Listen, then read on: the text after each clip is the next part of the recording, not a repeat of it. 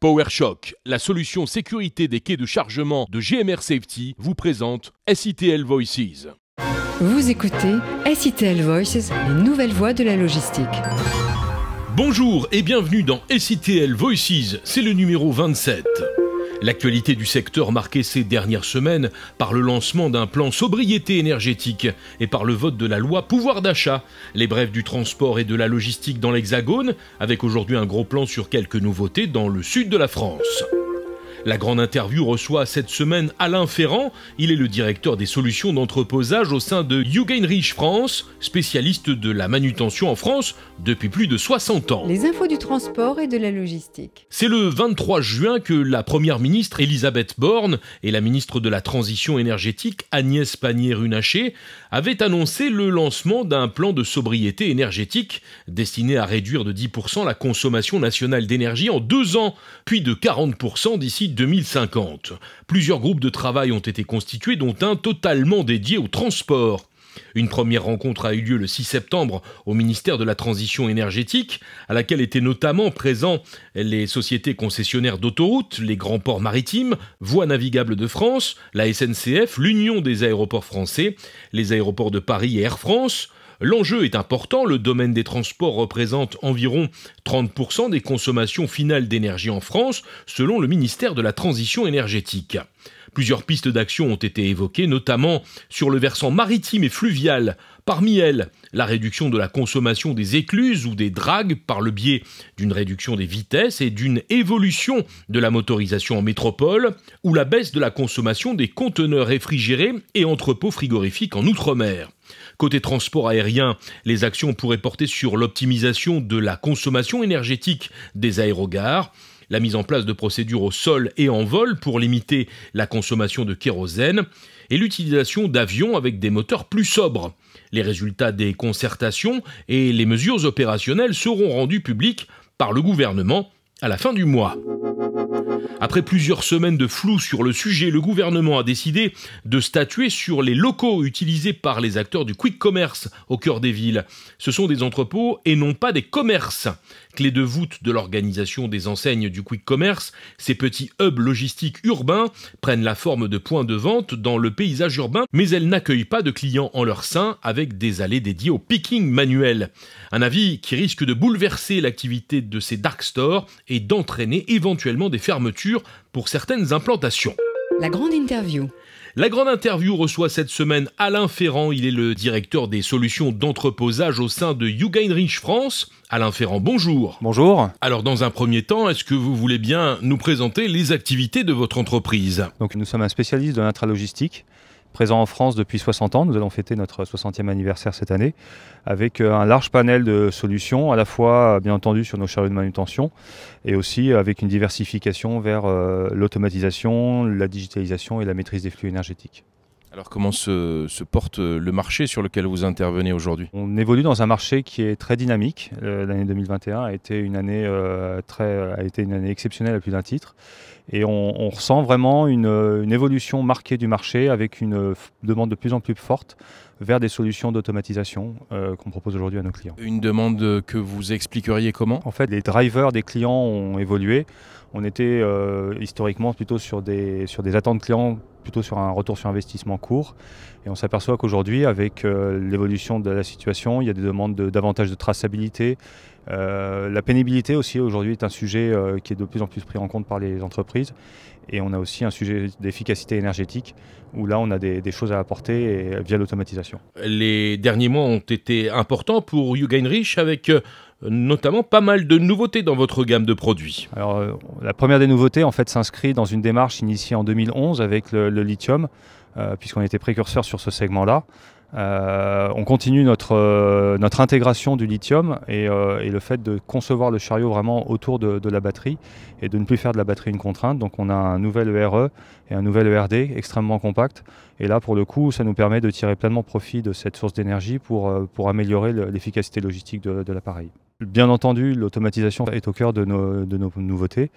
Euh, nous présentons donc deux AGV euh, qui, préfigurent effectivement les évolutions du, marché. Le nouvel EKS, c'est un, appareil qui est commercialisé depuis quelques mois. On a déjà certains clients qui nous ont fait, euh, qui nous ont fait confiance. Il nous permet aujourd'hui d'avoir une solution plus compacte et qui offre davantage de possibilités d'intégration auprès de nos clients.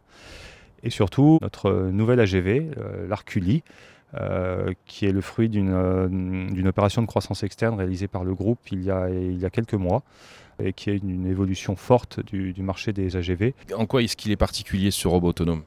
Ce robot autonome en fait répond à des grandes attentes de nos clients, quelle que soit leur taille, pour euh, faire à la fois du transport de charge avec une solution extrêmement compacte qui s'intègre plus facilement dans leur environnement existant, mais aussi pour faire de la préparation de commandes goods to person et là aussi améliorer l'efficacité de la préparation de commandes. Face à ces nouveautés et notamment cette première mondiale, euh, l'avenir s'annonce souriant pour vous, les perspectives sont plutôt bonnes?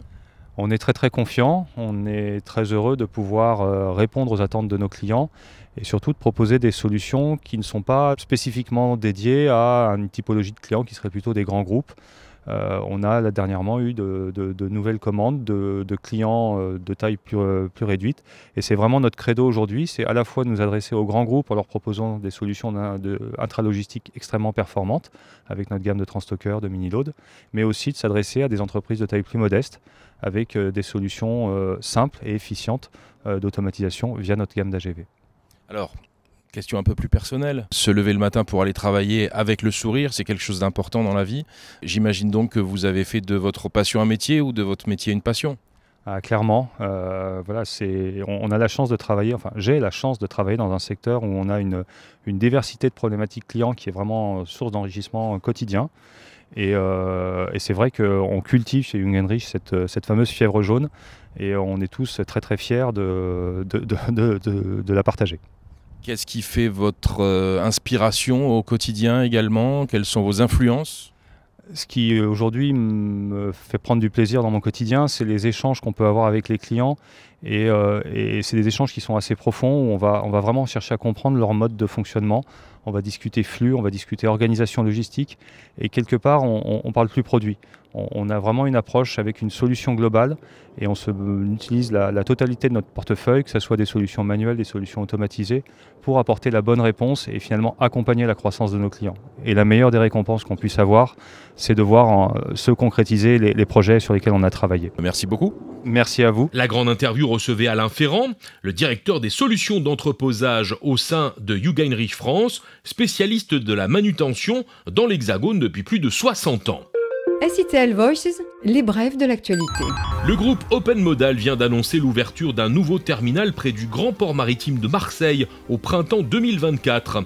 Un site qui vise une capacité de traitement de 400 UTI en entrée-sortie par jour et un temps de passage de 20 minutes maximum. Ces travaux ont démarré le 1er septembre dernier pour une livraison prévue au printemps 2024. Montant du projet 35 millions d'euros. D'une surface de 14 hectares, ce terminal sera opéré par la filiale du groupe BTM. Il se veut décarboné avec des équipements de manœuvre et de manutention électrique et digitalisés. Créée en avril 2021, la start-up avignonnaise TutTut concrétise son engagement en matière de RSE en devenant une entreprise à mission, un statut introduit en France par la loi Pacte en 2019 qui implique de prendre en compte dans sa stratégie les impacts positifs en matière sociale, sociétale et environnementale. TutTut est une plateforme de livraison collaborative de proximité éco-responsable qui s'appuie au niveau national sur une communauté de plus de 35 000 coursiers particuliers avec des clients partenaires pour le click and collect, tels qu'Intermarché, Carrefour et Bricorama notamment. L'incubateur The Box, fondé par CMA CGM, retient 21 nouvelles startups dans ses hubs France, États-Unis et Caraïbes.